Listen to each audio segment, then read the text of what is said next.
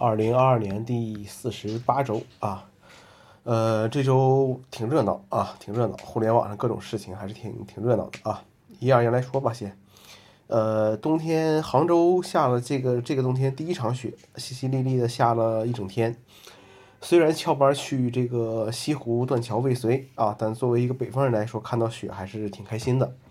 这周温度下降了不少，天气一冷呢，人就愿意吃很多东西，然后还不愿意运动啊，这样不好。呃，健身环还是要用起来啊。南方的冬天挺难熬的啊，自己还没有用到那个地暖那个条件，只能是暖风电热毯厚衣服来对抗这个冬天。用的社交程序越来越多啊，接收到的这个负面消息的几率就会慢慢增加。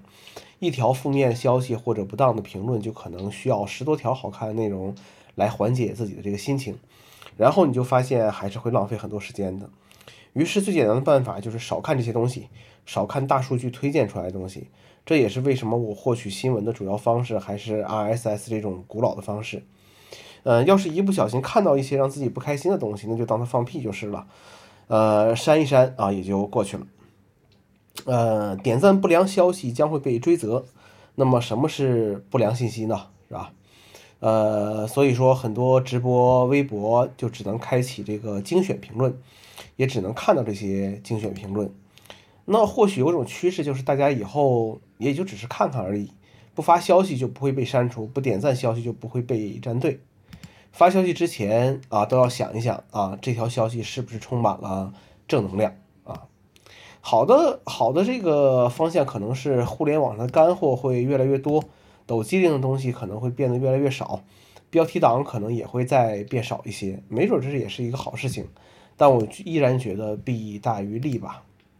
其实很多人啊，多数人也就只是去凑个热闹啊，当时还是热血沸腾的转发、吐槽、评论一气呵成。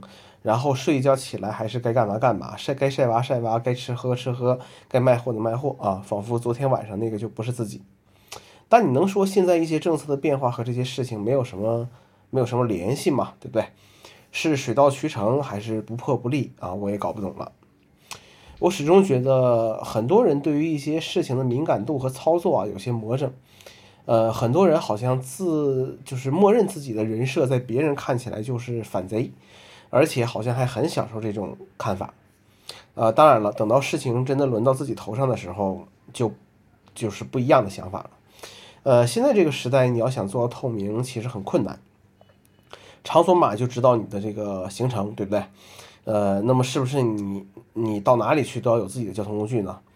呃，微信、支付宝的交易会知道你的消费习惯和消费地点，你都换成这个现金交易吗？很难，但不意味着做不到。呃，只是这么做的投入产出比实在是太低了啊，搞得人实在是太累了。等到警察叔叔真的找到你的时候，还不是分分钟就交代了。长者呢，这次是真的走了啊，看了几天新闻，一声叹息吧。一些现象和言论呢，这里不能说啊，没准文章就就没了啊。其实感觉就和呃年少不听李宗盛，听懂已是不惑年的这种感觉是差不多的啊。呃，很多人怀念那个。时代啊，仔细想一想，给你一个不带着现在记忆回到那个时代的机会，你会真的愿意回去回到那个时代吗？啊，对现在不满意，对未来不抱希望啊，就会把过去修正成乐园啊。呃，这周入了一个这个新的程序啊，名字叫做什么呢？我们读一下啊，Clean Shot X 啊，Clean Shot X，一个截图录屏的一个程序。呃，这个程序取代了我原来用来这个截屏的，呃，Xnip 啊和这个录屏的啊，ScreenFlow 对吧？